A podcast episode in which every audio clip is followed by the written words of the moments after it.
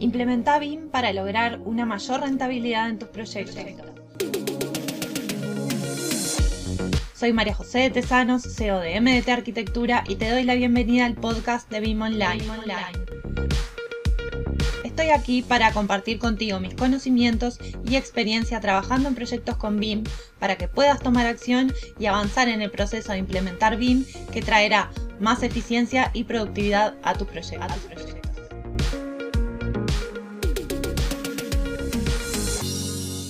Quiero contarles que en el mes de septiembre fui speaker en un evento internacional de BIM, BIM Coordinator Summit, uno de los eventos internacionales más grandes en BIM, donde no solamente tuve la, posibilidad de exponer sobre qué está haciendo Latinoamérica a nivel de, de BIM, cómo mostrar al resto del mundo cómo también desde acá se están haciendo cosas sumamente interesantes y cómo, cómo se está avanzando y con qué proyectos concretos,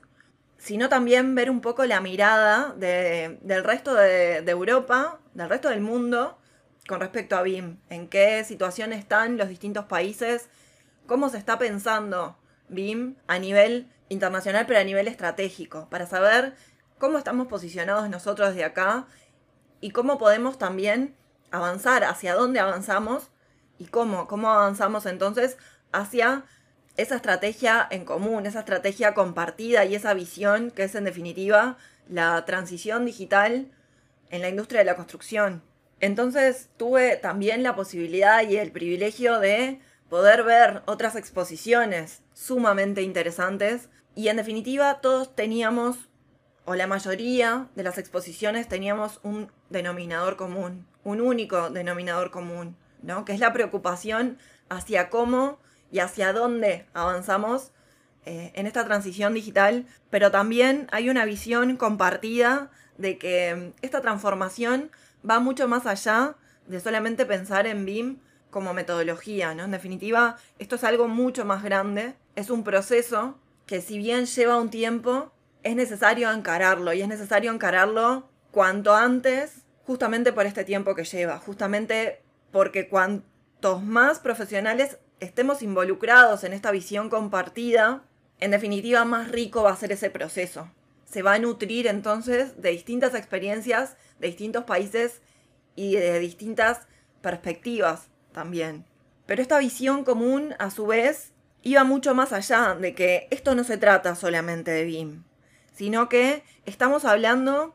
de que la industria de la construcción se parezca mucho más a otras industrias que ya se han digitalizado, que ya están trabajando con la tecnología y que en definitiva para eso han desarrollado nuevos procesos. Y cuando pensamos en BIM, indefectiblemente han surgido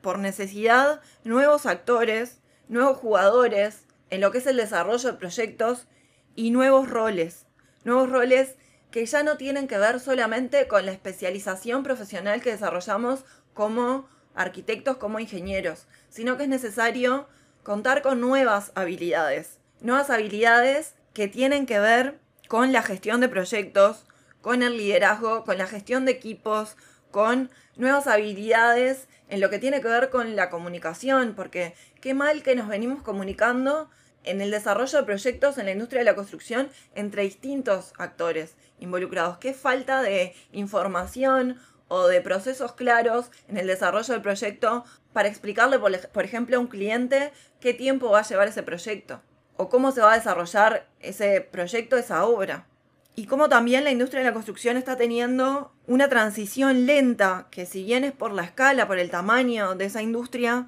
también es por decisiones lentas, pensando en, por ejemplo, los procesos de contratación, porque hay una excesiva precaución y hay como un miedo en cómo se intercambia esa información, quién tiene acceso a esa información y esa incapacidad en definitiva de repensar ese cambio, de repensar cómo operamos cómo es necesario que ese cambio se genere, ¿no? Cómo es necesario también una mayor colaboración, pero un mayor relacionamiento entre los distintos actores, entre los distintos roles de la industria, hablar más, compartir más información, ver qué es lo que se está haciendo y cómo se está haciendo. Colaborar y compartir experiencia en definitiva para encontrar nuevas soluciones en, único, en un único ecosistema mucho más circular, que tiene que ver, sí, con el desarrollo de habilidades técnicas, pero también tiene que ver con el desarrollo de habilidades en la estrategia del desarrollo de un negocio, porque en definitiva el hecho de que, de que BIM funcione en una empresa tiene que ver con que esa empresa desarrolle proyectos de mayor calidad, con menor riesgo, con mayor seguridad para ofrecerle a ese cliente. Pero además con un rendimiento mucho mayor, con una mejor productividad y en definitiva con menos pérdidas para esa empresa. Y lo que yo siempre repito es que en definitiva trabajar con BIM tiene que ver con tres pilares fundamentales. Sí, por supuesto la tecnología, pero para que exista ese cambio hacia las herramientas digitales, primero tienen que existir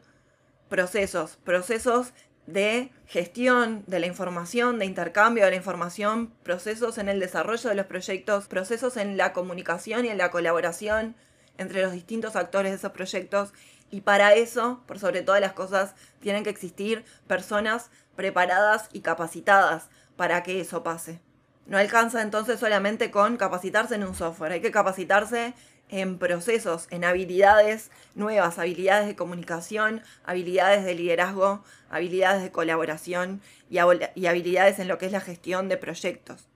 Y de eso es lo que se estuvo hablando entonces en este BIM Coordinator Summit por sobre todas las cosas, ¿no? Eran como una visión compartida entre muchos de los expositores y muchas de las charlas que se dieron en el evento. Por eso cuando hace dos semanas abrimos plazas para nuestro programa de implementación BIM, nuestra certificación en implementación BIM, justamente destacamos la importancia, y dimos una masterclass gratuita, destacamos la importancia de los nuevos roles necesarios en la industria de la construcción, a los que yo llamé perfiles T, en definitiva, ¿no? Perfiles profesionales con, con un eje vertical en lo que es la especialización profesional que cada uno de nosotros traemos como arquitectos, ingenieros, pero un perfil horizontal que tiene que ver con tener algunas habilidades en la comunicación, en el uso de herramientas digitales que no necesariamente son software BIM, por supuesto en el conocimiento de software BIM, y esto no para ser un modelador, sino para, por ejemplo, ser un BIM manager, un gestor o un director BIM que necesita tomar decisiones a nivel organizacional, que necesita armar equipos, que necesita planificar, no necesariamente tiene que tener un conocimiento muy profundo en un software BIM, sino saber qué es lo que se va a necesitar de ese software y qué rol va a desarrollar eso que se necesita de ese software. Pero que además implementar BIM va mucho más allá de eso, que tiene que ver con liderazgo, que tiene que ver con la toma de decisiones estratégicas y que para eso hay que desarrollar determinadas habilidades. Es imposible, por ejemplo, que un modelador BIM pueda generar un presupuesto de un proyecto complejo, exhaustivo, si lo único que hace es modelar, si nunca tuvo la experiencia de hacer un presupuesto con todo el conocimiento específico que eso implica. Por eso nosotros en el programa desarrollamos mucho más allá del conocimiento del software aplicado en un proceso y en una metodología específica probada según nuestra experiencia en el estudio, sino que también desarrollamos otras habilidades, otras habilidades en comunicación, apoyados y apalancados en herramientas digitales que permiten que en definitiva esa colaboración y esa comunicación sea mucho más ágil y mucho más eficiente. Por eso podemos asegurar que esta certificación, este programa, reúne en un único lugar distintas capacitaciones en distintas habilidades que se necesitan desarrollar para poder implementar BIM en una empresa, sea la tuya propia o sea que quieras trabajar para determinada empresa para que esa empresa pueda implementar BIM.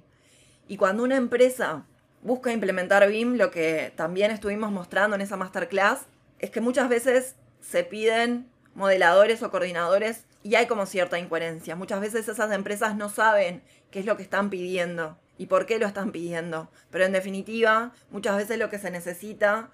es un rol mucho más estratégico y mucho más jerárquico que arme esos equipos, que planifique esa implementación para que se pueda desarrollar. Es por eso que te voy a dejar en las notas del episodio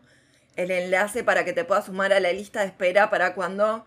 abramos plazas para la certificación el año próximo y que empieces a pensar entonces en este 2023 en qué rol BIM querés desempeñar, en qué habilidades querés entonces desarrollarte para no quedarte solamente en un rol de modelador o coordinador, sino que quizás tengas conocimientos para compartir, para dar mucho más de voz en lo que tiene que ver con gestión de proyectos, presupuestación, planificación de obra, que implica mucho más allá entonces que saber específicamente un software, sino que con conocer determinadas habilidades ya puedes estar completando ese rol y armar un equipo de profesionales BIM que a ti te sirva para desarrollar tus proyectos.